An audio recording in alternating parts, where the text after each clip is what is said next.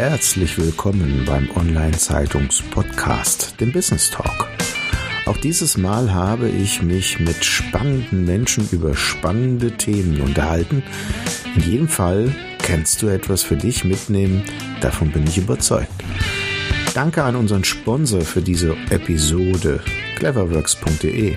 Das ist meine Software, mit der du deine Vertriebsmarketing und Organisationsprozesse sehr einfach und ohne zu programmieren digitalisierst. Bist du selbst eine Agentur oder ein Berater und bist du in deinem Bereich Experte, so werde doch selbst Cleverworks Partner. Mehr dazu auf der Internetseite von cleverworks.de. Den Link dazu findest du in den Show Notes. Und nun zurück zur Show. Viel Spaß mit dem heutigen Thema Dein Thomas Schmidt. Ja, herzlich willkommen beim Online-Zeitungs-Podcast.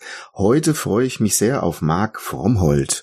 Er ist Klobetrotter, digitaler Nomade und ortsunabhängig, wie er sagt. Und bevor ich ihn aber vorstelle, lieber Herr Frommhold, ich freue mich sehr auf das Gespräch. Nehmen Sie uns doch ein bisschen auf die Reise mit, wo Sie hergekommen sind und wie Sie zu dem geworden sind, was Sie geworden sind. Ja, zunächst einmal herzlichen Dank für diese Einladung, für die Zeit, Herr Schmidt. Also ich freue mich sehr, dass ich das mit Ihren Zuhörern heute teilen kann.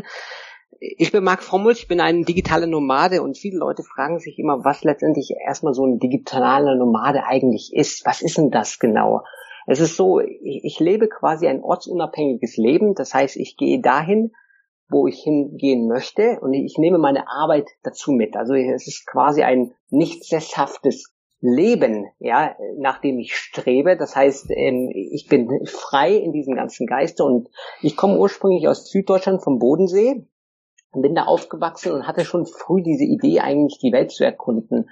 Mein Bruder hat mich inspiriert, als er nach Australien gegangen ist und er war damals jünger als ich und da habe ich gedacht, wenn der das kann, dann kann ich das auch. Und ich bin dann, das war so 2008, 2009, habe ich dann eigentlich den Entschluss gefasst, ihm hinterher zu reisen nach Australien und da mal die, ja, das Down Under kennenzulernen. Davor habe ich auch Interrail-Touren gemacht durch Europa, Backpacking, all, all, diese Sachen und das war immer spannend. Aber ich wollte immer mehr haben. Ich wollte, ich wollte immer wissen, wie das wirkliche Leben ist in einer Stadt, in einem anderen Land, ja, wo, wo, wo ich quasi einen Alltag habe. Also mir war wichtig, dass ich einen Alltag habe und diesen Alltag, den, den wollte ich haben, indem ich eigentlich erstmal an einem fixen Ort blieb für eine längere Zeit. Und da hat sich dann im Jahre 2010 war das, hat sich dann Irland äh, für mich eigentlich als Dublin präsentiert, wo ich gesagt habe, das ist genau dieser Ort, an dem ich gehen möchte, weil mich diese Gastfreundschaft dieser Menschen wirklich begeistert hat. Und da bin ich dann erstmal für fünf Jahre hängen geblieben und habe halt in diesen fünf Jahren dann für ein deutsches Unternehmen gearbeitet. Und in dieser Zeit her ist dann quasi mit Reflexion natürlich, was man ja immer äh, tun sollte im Leben und sich hinterfragen, ob dann wirklich der richtige Schritt ist. Daraus ist dann diese Idee letztendlich entstanden, ein ortsunabhängiges Leben zu führen. Und ich sag mal so, es gibt so ähm, ein Sprichwort, was das eigentlich äh, für, für mich ja wirklich äh, widerspiegelt, wo ich auch sage, dass das etwas ist, was wirklich einen Anreiz setzt. Und, und zwar, es gibt Anatole France, das ist ein französischer Schriftsteller und der sagte, was ist Reisen? Ist das ein Ortswechsel? Keineswegs. Beim Reisen wechselt man seine Meinungen und Vorurteile. Und das ist genau das, was ich, was ich quasi in meinem Leben auch habe. Also Reisen öffnet, es bildet diese Erfahrung, die man hat. Das ist so jeden Tag quasi, man öffnet ein Buch und hat eine weiße Seite und schreibt da seine neuen Geschichten und Erfahrungen rein und dieses Unbekannte, das Ganze zu entdecken, das ist, äh, das ist das, was ich mache und das ist das Spannende daran, ja. Mhm. Und was für eine Grundausbildung haben Sie genossen? Ich bin äh, Bürokaufmann. Ich, ich habe bei einem ähm, Mineralölunternehmen angefangen, ja, mhm. habe hab dort gearbeitet, habe dann so die Ölindustrie kennengelernt, ja, Mineralstoffe, Schmierstoffe verkauft und all die Sachen, mhm. ja, habe aber schnell festgestellt, okay, ich, möchte, ich möchte ein bisschen mehr Industrien noch erstellen, habe dann in der Solarindustrie gearbeitet, aber auch beim irischen Unternehmen. Und bei diesen irischen Unternehmen, was in Deutschland angesiedelt war, hatte ich dann die Möglichkeit, einige Zeit in Irland zu verbringen. Und, und äh, das, das hat quasi auch diesen Heißhunger auf, auf mhm. Reisen letztendlich bei mir so entfachtet und was dann auch halt im Jahr 2010 wirklich zu diesem Entschluss geführt hatte, da wirklich auch permanent dann hinzuziehen wo ich dann fünf Jahre dann gelebt habe, ja. Das heißt, von dem Augenblick der Entscheidung, bis Sie es dann wirklich gemacht haben. Das ist ja auch so ein Spannungsbogen. Wie lange hat das gedauert? Sind Sie morgens aufgestanden und haben gesagt, so, jetzt ist die Entscheidung getroffen, jetzt packe ich meinen Koffer oder meinen Rucksack und los geht's? Wie lange war das? So ist das nicht. Also es, es, es war eigentlich, also ich kann mich dran erinnern, es war so Gran Canaria, war das 2013. Da war ich im Urlaub mit meiner damaligen Freundin, die jetzt meine Frau ist. Und, da habe ich festgestellt, ah, ich möchte eine äh, Veränderung haben, aber ich wusste noch nicht genau, in welche Richtung. Also ich, wusste, es, es muss irgendwas sein, äh, wo ich quasi online arbeiten kann. Das, das war mir wichtig, weil, weil, weil ich, ich habe viel gelesen, dass es da einen neuen Trend gibt in Richtung, dass man Online-Arbeit, also Homeoffice beispielsweise und so. Aber ich habe gedacht, warum macht man das nicht äh, so einen Schritt weiter? Warum kann man nicht quasi seine Arbeit überall aus mitnehmen? Ja, überall auf der Welt. Und mhm. ich möchte an Orten sein, wo ich eigentlich sein möchte und ich möchte da was Neues erleben. Und ähm, die, dieser Findungsprozess, das, das dauert so ungefähr ein Jahr, würde ich immer sagen. Also mhm. so Mitte 2013 ist so die Idee, äh, das sei, ist, man, man sagt dieses typische Magen, Magenweh oder, oder das Bauchgefühl, was letztendlich entstanden ist. Und, und dann, bis die tatsächliche Umsetzung war, das war dann Ende 2014, als ich dann meinen Job gekündigt habe und angefangen habe, quasi meinen Koffer zu packen und mit dem Koffer dann äh, meine Frau und ich dann äh, on the road gegangen sind. Ja, also das ist so eine Spanne, die bei mir selber so ein Jahr war mit Umsetzung, Planung, Strukturen setzen. Ähm, da gab es noch nicht so viele Informationen darüber. Es ist ein relativ neuer Lebensstil, eine neue Lebensart, die ja, da, da gibt es auch nicht so ein Schema F, ja, dass man da durchgeht, okay, Punkt eins ist das, Punkt zwei ist das, Punkt drei muss man, muss das erledigen, sondern viele Fragen, die, die wurden dann auch oder kamen auf quasi in diesem Prozess erstmal, so dass man festgestellt habe, okay, was ist denn eigentlich mit Versicherung? Wie läuft denn das ab? Was muss ich da mhm. machen? Wie, wie kann ich, äh, okay, ich mache eine Abmeldung, was hat denn das für Konsequenzen? Wie, äh, muss ich das dabei haben? Und dann ja, dann überlegt man sich halt beim Ausmisten auch der eigenen Kleider oder der ganzen Güter, die man heim hat, ja. Also wenn man sich anschaut, wie viele Sachen man letztendlich in den Regalen stehen hat, es ist eine CD-Sammlung, Poster, Bücher und so. Okay, was, was brauche ich denn wirklich davon? Und, und, und diese ganzen Sachen, so dass das dann wirklich reduziert wurde auf, sag ich mal, einen Koffer und einen Rucksack, das hat halt gedauert. Mhm. Ja, und ich wiederhole, dass es so ungefähr bei mir der Prozess halt von einem Jahr bis anderthalb Jahre war, wo ich wirklich dann quasi mit dem ersten Startschuss, wo ich dann das Ticket gebucht habe und äh, losging. Mhm. Ja. Was war das für ein Gefühl in dem Augenblick? Es war so ein Gefühl von Freiheit, aber gleichzeitig auch von Unsicherheit.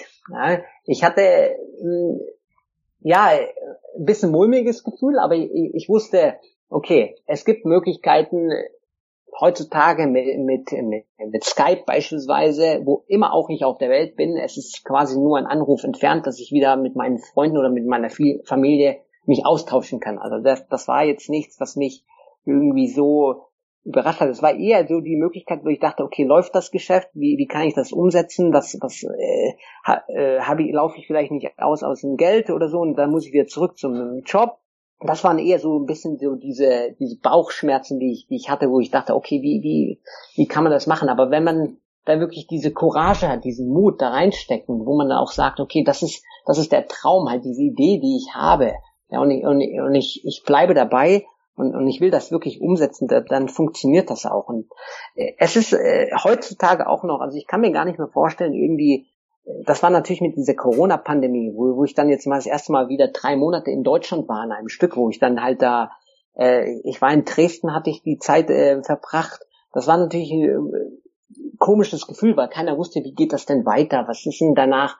Und das war so ein bisschen Wegnehmen meiner Freiheit, dieser Reisefreiheit, als dann auch diese weltweite Reisebeschränkungen kamen, äh, es gab nicht mehr viele Ziele, wo man dann besuchen konnte oder man, man konnte da sich gar nicht mehr frei bewegen. Und das war eher die, diese Sachen, die man halt im Alltag dann erlebt, die dann ein bisschen unsicher sind. Und, aber damit muss man leben. Und das ist genau das, was ich aber auch wieder auf der anderen Seite eigentlich spannend finde, weil man äh, sich öffnet etwas, äh, ja, und man sieht, wo der Wind dich hinträgt. Klar, man hat eine Struktur, man hat eine Idee, wo vielleicht für dieses Jahr die Reisen hingehen soll, aber äh, kommt halt doch manchmal dann anders, als man sich vorstellt. Und ich hatte dann wirklich die, die Möglichkeit, quasi Dresden mal kennenzulernen, Sachsen, wo, wo ich selber ich war mal in Chemnitz und so, aber ich, ich, kann, ich kannte die Landeshauptstadt nicht und, und das, äh, das ist toll. Das, ich, ich fand das wirklich sehr, sehr schön. Das ist eine sehr angenehme Stadt und ich, ich habe mir auch gedacht, ach, warum eigentlich nicht einfach mal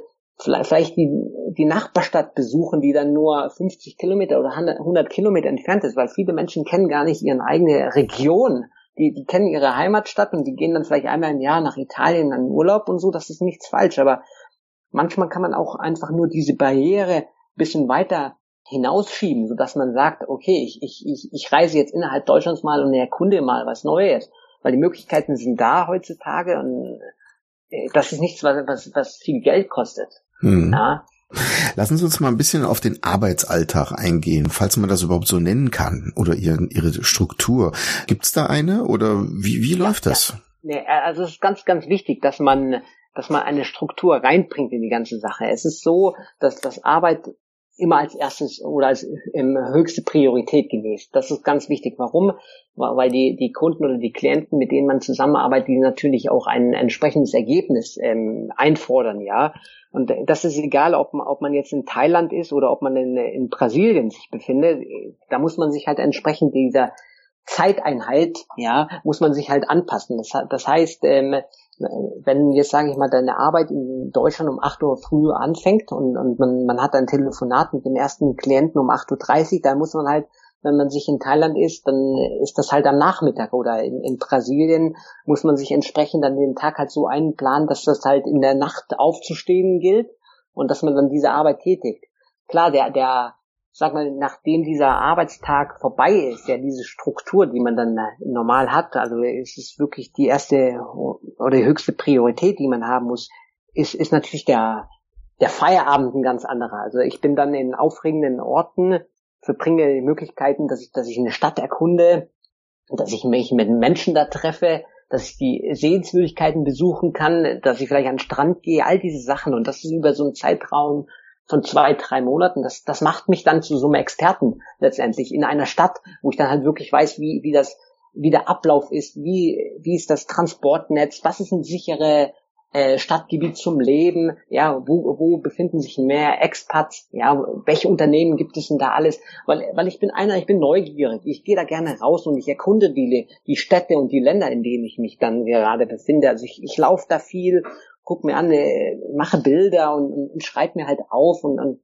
all diese Sachen, da, da, diese Erfahrungen, weil ich möchte das halt für mich selber auch behalten. Es ist etwas, wo ich dann irgendwann mal ähm, zurückschaue und sage, wow, das waren interessante Sachen und, und das ist das, was ich mache. Das sind halt Lieblingsrestaurants, ja, allgemeine Sehenswürdigkeiten, aber auch Tourenvorschläge, die dann dabei aufkommen. Und es gibt beispielsweise mit Airbnb gibt es so ähm, Experiences, also so Erfahrungen, die man sich heutzutage quasi buchen kann, dass du da mal einen Kochkurs machst oder einen Sprachkurs in der Einland und äh, solche Sachen. Das mhm. ist so, aber ganz, ganz wichtig, diese Struktur ist halt letztlich wirklich, dass man quasi den Arbeitsalltag darum plant, um, um, um seine acht Stunden, zehn Stunden, die man halt je, je, je nachdem, wie Projekte auch anfallen oder, oder äh, Klientenanfragen dastehen oder Beratungen, wie auch immer, dass das halt die oberste Priorität hat und nicht, dass man denkt, dass man jetzt halt in Thailand ist, dass man ständig am Beach geht. Also dieses Bild, was, was manche Leute haben, dass dann als, als digitale Nomade mit, mit, dem Laptop am Strand sitzen und so,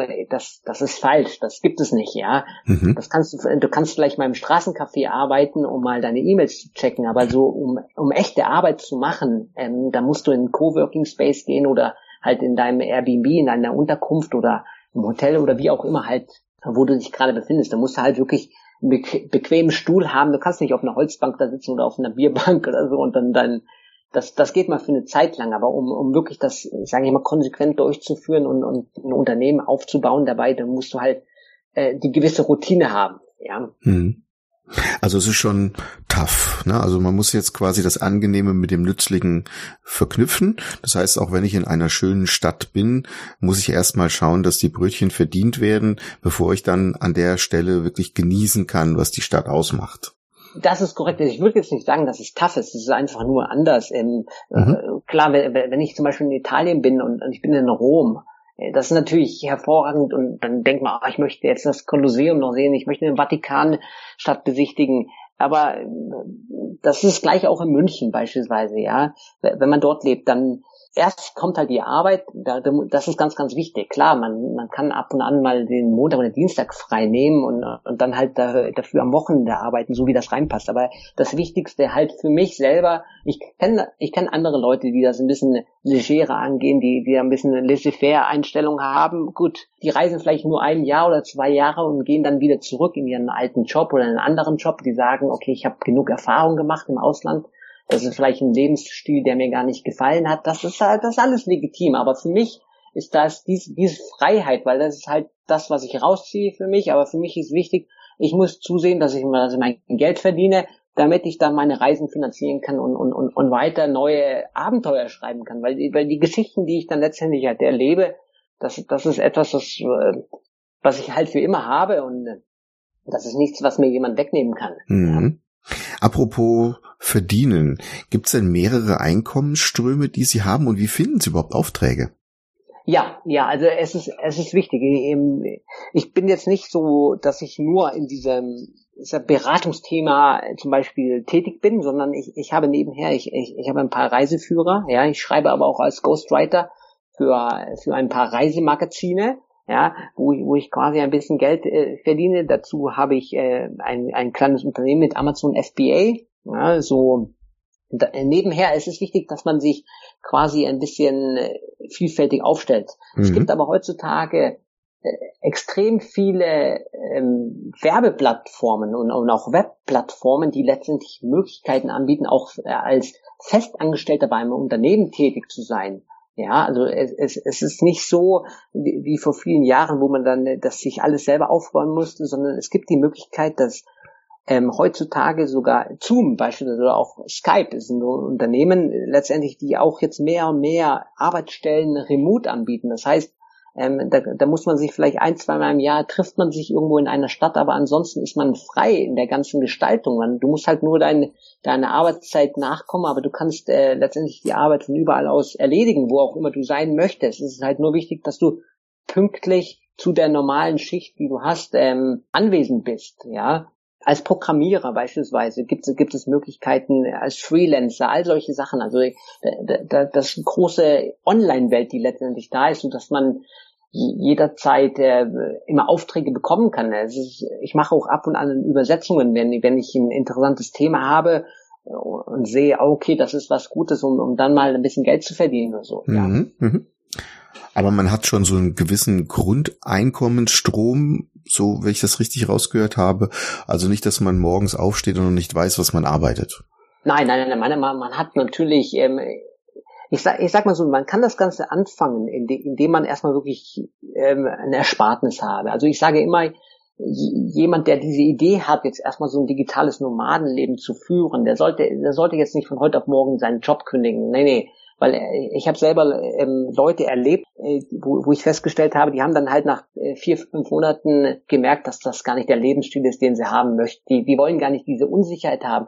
Flug buchen, dann heute nicht wissen, wie das mit der Visabestimmung ist. Ja, aber dann, dann findet man nicht die passende Unterkunft und sowas. Also die haben dann, deswegen, ich sage immer, erstmal sich seinen Stärken bewusst werden, weil, weil in der Schule ist es so, häufig in der, in, in der jungen Kindheit wird man erstmal auf diese Schwächen quasi äh, konzentriert oder, oder, oder aufmerksam gemacht. Das heißt, du bist zu klein dafür, zu schwach. Äh, nee, das musst du so halten. Nee, ja, da, da bist du nicht alt genug. Dafür hast du nicht die Ausbildung. Aber tatsächlich ist so, jeder Mensch hat Stärken. Ja, aber oft ist man sich diesen Stärken gar nicht bewusst, weil, weil, weil man die als natürlich anersieht und, und denkt, okay, das ist äh, normal, was ich mache, das ist nichts Besonderes. Aber es gibt Leute, die sind super gut in Kommunikation, so wie sie das mit dem Podcast beispielsweise machen. Andere Leute, die, die haben Talent für Kochen oder Backen. Ein anderer, der, der kann super gut schreiben. All diese Sachen. Und man, man kann heutzutage, es gibt wirklich diese Möglichkeit, dass man das nimmt, quasi, und sein Talent hat, und das kann man mit der ganzen Welt teilen. Das kann man äh, über, über verschiedene Medien machen und daraus kann sich äh, eventuell sogar ein eigenes Unternehmen entwickeln, ein eigenes Business oder halt als Festangestellter oder als Freelancer auch. All solche Sachen. Mhm. Ja. Wichtig ist mir halt, dass man offen ist. Man, man, man muss neugierig sein für die ganze Sache. Und wenn man ein bisschen Ersparnisse hat für sechs Monate, neun Monate oder so, dann ist das etwas und, und dann auch bereit ist, dann halt zu reisen und, und nicht nur die, die Schönheit der Stadt oder, oder der Länder zu genießen, sondern auch bereit ist, ein paar Stunden zu arbeiten am Tag, dann, dann funktioniert das. Mhm. Wie sieht's eigentlich so mit Steuer aus? Also zahlt man das dann im jeweiligen Land oder wie, wie läuft sowas? Wie kann man sich das vorstellen? Also bei, bei Steuern äh, gibt es eigentlich zwei Sachen, die zu äh, beachten sind. Das ist immer da, wo man letztendlich gemeldet ist. Ja, ich selber bin in Deutschland gemeldet. Selbst wenn ich meine Zeit nicht in Deutschland verbringe, ich muss aber meine äh, Steuern in Deutschland zahlen. Mhm. Ja, es gibt aber auch Leute, die sagen, okay, ich, ich, ich möchte das nicht tun, ich, ich, ich möchte frei sein und die melden sich dann ab und, und brechen wirklich mit den ganzen Verbindungen in Deutschland ab, so dass da keine äh, Verbindungen wie, wie ein Wohnraum mehr besteht oder ein Briefkasten beispielsweise. So, und dann gibt es dann diese typischen Nomadenplätze, wo man sich registriert, weil man muss sich ja irgendwo registrieren. Diesen, diese Idee, dass man wirklich ortsunabhängig ist im Sinne von einer Adresse, das ist nicht wirklich wahr. Mhm. Also irgendwo muss man sich registrieren ähm, allein schon aus Versicherungsgründen. Je, jeder, der mir sagt, äh, ich gehe auf die Reise und, und, ich schließe keine Versicherung ab, das ist äh, No-Go. Das, das funktioniert nicht. Ja, du musst eine Versicherung haben und eine Versicherung ist immer da bündlich, wo man letztendlich quasi sich registrieren muss. Länder, die da in Frage kommen, aktuell ist wirklich sehr, sehr angesagt, ist Georgien beispielsweise, mhm. Zypern. Ja, Panama war, war die letzten Jahre sehr, sehr bequem, so dass viele Leute sich in Panama äh, registriert haben. Es war so, dass man halt alle zwei Jahre da nochmal vorbeigehen musste, ja, und das, das konnte man dann beispielsweise auf einer Reise nach Südamerika gut verbinden. Dubai ist ein anderer Ort. Äh, die Frage stellt sich natürlich immer, ist das wirklich so, dass man sagt, ich bin bereit, äh, jetzt keine Steuern zu zahlen und, und, und dieser Gewinn, den ich letztendlich erziele, lohnt sich das oder möchte ich doch halt diese Sicherheit haben? Und, und wenn du eh Kunden hast aus Deutschland, ja, die dann letztendlich deine äh, Rechnung auch haben möchten, dann, dann zahle ich meine Steuern in Deutschland. Ganz mhm. einfach. Wie lässt sich denn dieser Lebensstil mit dieser Sehnsucht, die damit verknüpft ist, im Familienleben lösen? Äh, ja, ich sag mal so, meine, meine Eltern, die, die waren dem Ganzen auch erstmal so ein bisschen skeptisch gegenüber, weil, weil das etwas ist, was, was viele erstmal nicht verstehen, dass man so einen Lebensstil hat, äh, anstatt halt so einen normalen Job, äh, seiner Routine, nachzugehen äh, und, und, und halt für längere Zeit an einem fixen Ort ist und ab und an vielleicht mal das Unternehmen wechseln. Und also, da war viel Skeptismus äh, vorhanden, sodass dann, äh, weil einfach auch, ich sag mal so, äh, das Hintergrundwissen gefehlt hat, so dass man das dann erstmal erst erklären musste, dass das ein neuer Lebensstil ist dass das äh, zunächst mal viel, also ein digitaler Normale, das ist kein Job, okay? Das, mhm. das ist ganz, ganz wichtig. Ich, ich habe äh, viel auch in Foren schon gelesen, ah, ich möchte ein digitaler Nomade werden. Was, was ist denn da die Ausbildung? Das gibt es nicht, ja. Mhm. Also äh, du, kann, du kannst Kaufmann sein, du kannst äh, ITler sein oder, oder, oder auch einen ganz anderen Job als Mechaniker arbeiten. Also es ist, es ist nichts Fixes, das Ganze, ja. Heutzutage ist halt die Welt mit dieser Online-Welt doch wirklich relativ klein. Also ich bin überall, ob ich jetzt einen Kunde habe oder ich mich selber in Argentinien befinde oder in China oder wo auch immer in Europa. Es, es ist letztendlich mit WhatsApp oder Skype sind diese Anrufe möglich. Das ist nicht weit entfernt und, und ein, zweimal im Jahr ist man ja wieder in Deutschland so, dass man sich dann mit, mit seiner Familie trifft und ab und an kommen auch meine Eltern mich mal besuchen, wo auch immer ich mich dann gerade befinde, so dass man das plant und sagt, okay, jetzt machen wir gemeinsam halt einen Urlaub von ein, zwei Wochen oder so. Ja, also es gibt Möglichkeiten, wie man das verbinden kann, ganz klar. Mhm. Ja, für mich ist halt das Wichtige, dass diese Sehnsucht und äh, die, die, diese Abenteuer, die, die, dieses unbekannte Geschichten, halt diesen, diesen Austausch mit Einheimischen, daraus sich äh, dann gegebenenfalls Freundschaften entwickeln und so. Das ist halt für mich wichtig. Und das ist aktuell halt das, was mich reizt an diesem Lebensstil. Ja, was in zehn Jahren ist oder wie auch immer, das weiß ich nicht. Ich, ich äh, über die Jahre findet man natürlich zwei, drei Städte, die, die, die einem dann, sage ich mal, nahe liegen, wo man merkt, okay, das ist, das ist etwas, was mir einem gefällt und hier könnte man sich vorstellen, vielleicht mal eine längere Zeit zu bleiben, ganz klar. Und wenn man jetzt selbst Familie hat, Sie sind jetzt verheiratet, sagten Sie, da muss ja der Lebenspartner auch mitziehen. Und jetzt stelle man sich vor, man hat Kinder, dann wird's problematischer vielleicht? Also ich selber kenne Leute, die, die mit Kindern diesen Lebensstil pflegen, ja, und, und davor ziehe ich meinen Hut, weil ich wirklich weiß, wie schwierig das Ganze ist. Ja, für, für mich selber, ich habe keine Kinder, mein Partner zieht mit, meine Ehefrau macht, da, macht das Gleiche, sie ist Journalistin, sie ist da frei in der, in der Ausübung letztendlich, von überall aus, äh, wo sie das auch äh, machen möchte. Das funktioniert. Leute, die, die das mit Kindern machen, ähm, wichtig ist halt hier, sage ich mal als Tipp, wenn man natürlich in Deutschland wohnhaft ist, dann äh, funktioniert das nicht, weil, weil in Deutschland gibt es halt die Schulpflicht. Ja, du kannst dein, dein Kind nicht über Jahre aus der Schule nehmen, das, das funktioniert nicht. Dann steht die Polizei vor der Haustür. Mhm. Also das, das funktioniert nicht. Aber wenn jemand sagt, okay, das ist ein Schritt, den ich gehen möchte mit meiner Familie, ja, äh, ich habe Paare kennengelernt, die das mit ihren Kindern machen und äh, davor ziehe ich meinen Hut, weil, weil das wirklich ein bürokratischer Aufwand ist. Es ist ähm, diese Kinder werden entweder selbst unterrichtet von den Eltern oder gehen ab und an dann in eine Schule auf den Philippinen, in Mexiko oder wo auch immer man sich gerade halt befindet. Ja. Mhm. Gibt es denn irgendwelche besonderen Dinge, die Sie erlebt haben, die sich so richtig fest in Ihr Gehirn eingebrannt haben?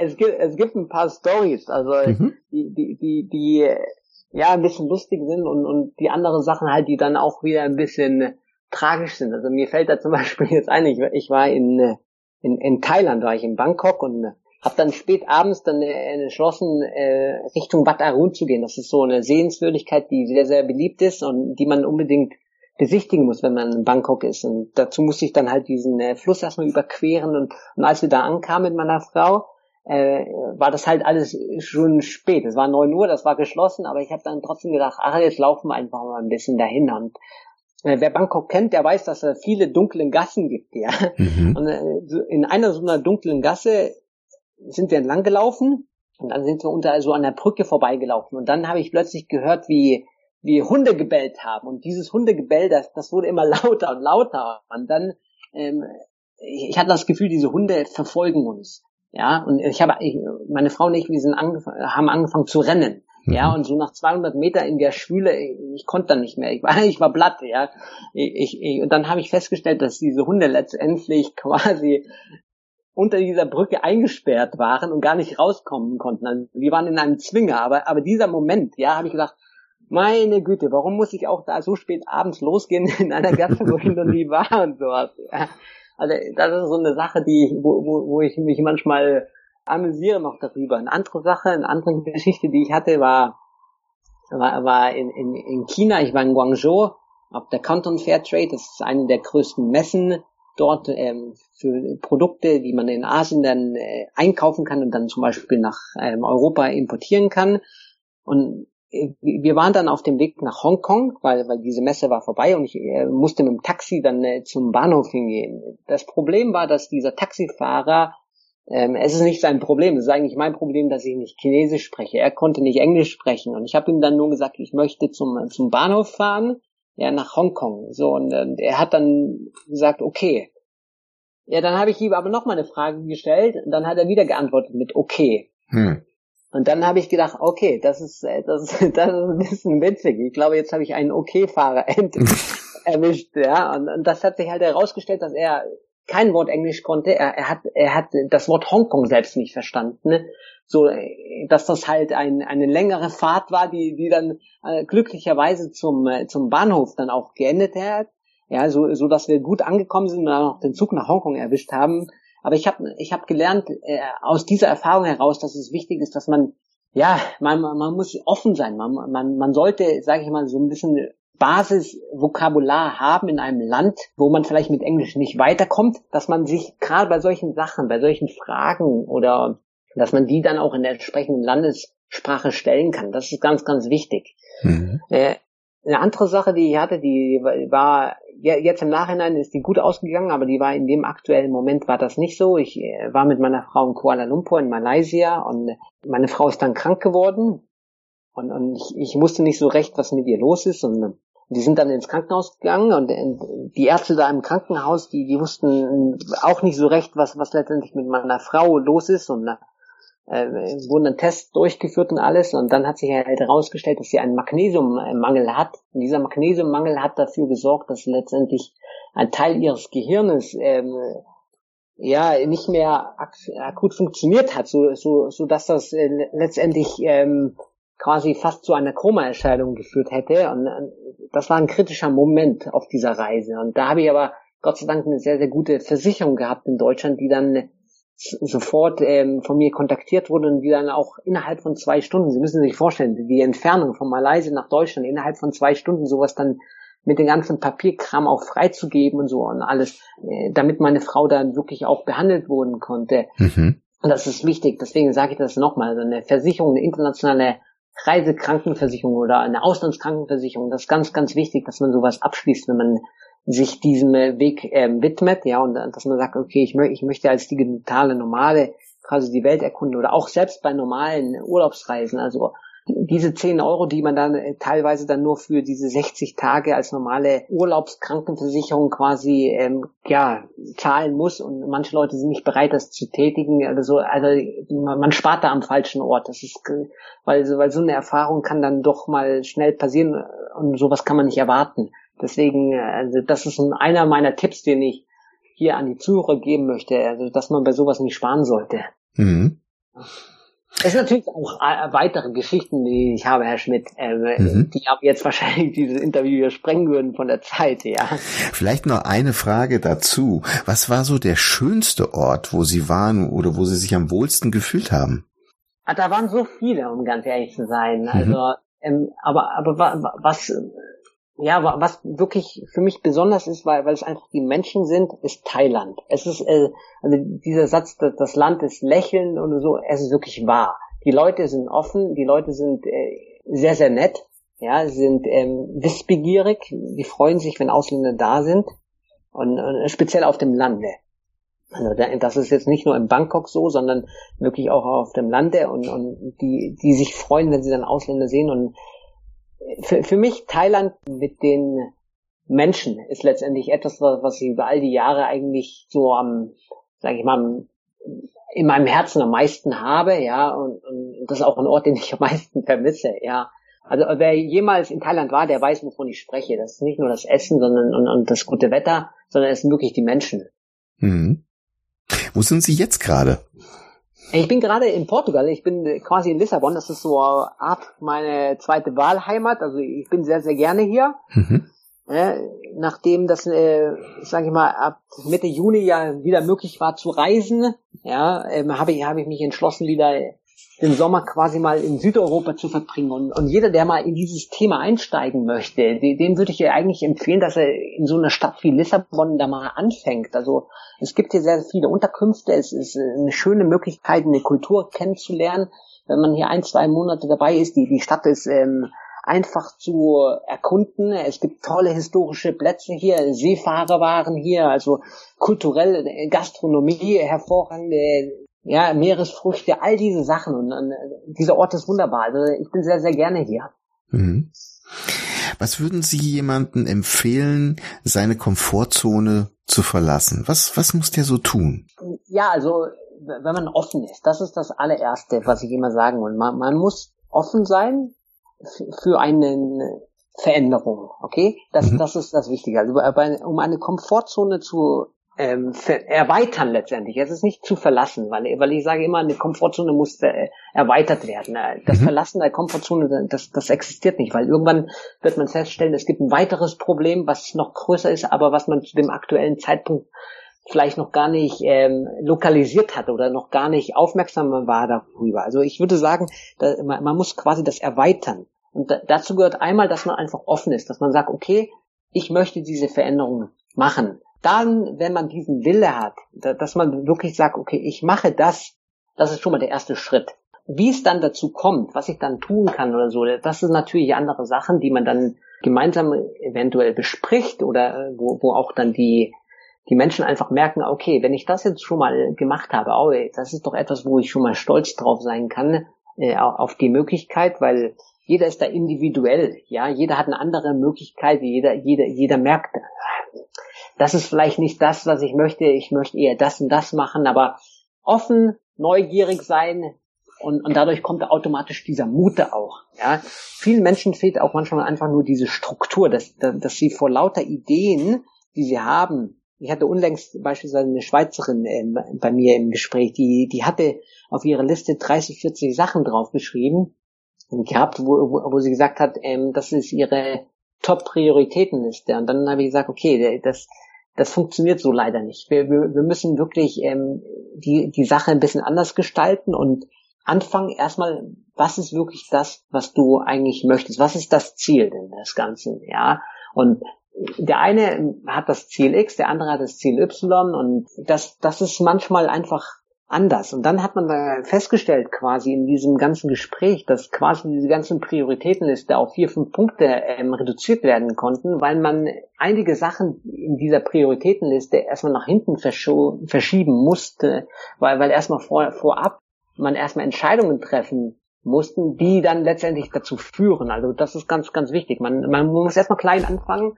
Wenn man die Idee hat, okay, ich möchte diesen Komfort verlassen, ich möchte die, mich diesem Lebensweg öffnen, okay, bin ich erstmal bereit, daheim auszusortieren? Beispielsweise bin ich dabei bereit, einen Teil meiner meiner Bücher wegzugeben, einen Teil meiner Klamotten, brauche ich mal, brauche ich meine zwei Fahrräder beispielsweise. Sage ich mal, im, im krassesten Fall kann ich mein Auto verkaufen, all diese Sachen.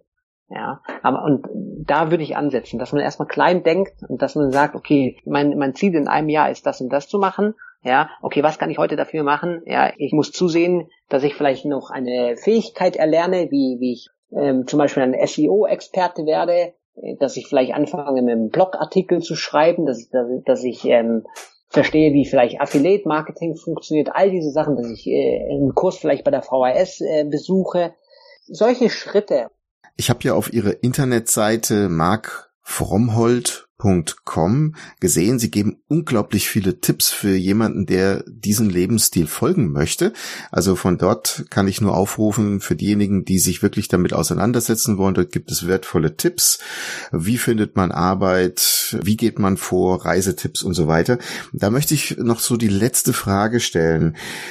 Würden Sie das ewig machen? Und vielleicht auch die Frage, gab es noch einen Moment, wo Sie sagten auf Ihrer gesamten langen Reise, jetzt ist genug, jetzt will ich zurück und warum war das?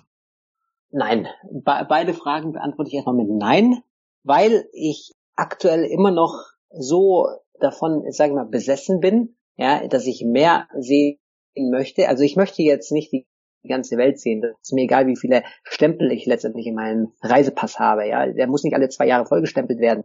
Aber die, also quasi dieser Satz, Quantität ist nicht Qualität, stimmt in, die, in diesem Sinne. Ja, ähm, es, es gab noch nicht diesen Moment, dass ich gesagt habe, jetzt ist genug, jetzt habe ich Schnauze voll sozusagen, mhm. dass ich mich wieder irgendwo niederlassen möchte. Nein, das gab es nicht. Ob ich das für immer machen werde, kann ich jetzt nicht aktuell ähm, sehen, das weiß ich nicht. Ich denke, irgendwann kommt dieser Punkt für jeden, dass, dass es vermutlich vielleicht mal drei, vier Städte sein werden am Ende, in denen ich mich dann eher über das Jahr quasi bewege, dass ich sage, okay, ich möchte im Winter, möchte ich in Rio de Janeiro verbringen, ja, vielleicht den Sommer in Europa, weil Europa im Sommer ist einfach herrlich. Von, von Mai bis September ist in Europa ist eine wunderbare Gegend. Das ist, ist ein tolle, toller Kontinent, den wir hier haben und dann vielleicht in im Oktober oder so wieder Richtung Asien oder so. das ist vielleicht so eine Idee, die ich mal habe, langfristig gesehen. Aber bis dahin dauert das, hoffe ich, noch ein bisschen. Großartig. Gibt es denn irgendwelche Bücher, die Sie im Laufe Ihres Lebens inspiriert haben, die Sie mit uns teilen möchten? Es gibt äh, Bücher, die ich gerne gelesen habe.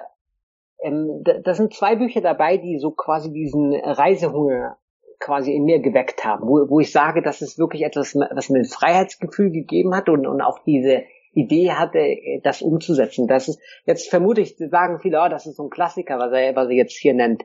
Aber ähm, Paulo Coelho mit Der Alchemist, das ist etwas, was ich wirklich jedem empfehle. Es ist ein bisschen spirituell, das Ganze geschrieben. Man sollte aber diese Story letztendlich von diesem jungen Schafshirten, der dann seinen großen Traum hat, die Welt zu erkunden und im Leben nie aufgibt, das sollte man transferieren in die moderne Zeit. Ja, vielleicht sollte man sich da selber drin sehen in dieser Position, dass man sagt, okay, ich bin offen. Das ist so ein Buch, was ich sage, ähm, ja, wo, wo, wo man mit offenem Sinne lesen sollte, weil, weil, weil Reisen letztendlich ein Traum ist. Wir, wir Deutschen, wir lieben es zu reisen, wir sind Reiseweltmeister und, und dieses Buch ist, ist eine schöne Lektüre dazu. Ähm, das zweite Buch, was ich jetzt noch sagen würde, was, was mir wirklich gut gefallen hat und, und was ich gerne im Sommer über auslese, immer, weil, weil, weil das so eine leichte Sommerlektüre ist, das ist Jim Rogers, der Investment Biker. Jim Rogers, für diejenigen, die das nicht kennen, er, der ist so ein legendärer Wall Street Investor. Der hat viel Geld gemacht für seine Investoren und er hatte die Idee, die Welt auf dem Motorrad zu erkunden. Also er wollte die ganze Welt umfahren mit dem Motorrad und das hat er Anfang der 90er Jahre auch dann getan und, und er hat in diesem Buch halt, äh, weil er all die ganzen Kontinente besucht hat, die, die letztendlich möglich waren, außer die Antarktis, hat er Einblicke gebend äh, über die verschiedenen Lebenskulturen, ob es jetzt China ist, Japan, wie in Russland oder ähm, gefährliche äh, Geschichten, die er erlebt hat, äh, beispielsweise in, in Afrika, wo er dann fast im Gefängnis gelandet ist, all diese Sachen. Aber auch das Ganze ist so verbunden mit vielen historischen Daten und Fakten. Also es ist nicht ein reines Finanzbuch. Im Gegenteil, es ist eher ganz leicht geschrieben. Es ist wirklich äh, äh, ein tolles Buch, was man äh, auf dem Balkon beispielsweise lesen kann und so. Und, und man kann sich davon wirklich ja beeinflussen lassen und wirklich träumen. Ja, es, es ist so am Ende dieses Buches möchte man eigentlich dann in sein Zimmer zurückkehren und dann seinen Koffer packen und gleich das nächste Flugticket buchen und, und die Welt erkunden. Ja. Mhm. Großartig. Gibt es noch eine Frage, die ich Ihnen hätte stellen sollen? Nein, alles, alles gut. Also ich, ich, ich fand das ein sehr angenehmes Interview soweit. Ganz ehrlich, hat, hat mir sehr, sehr viel Spaß gemacht bisher.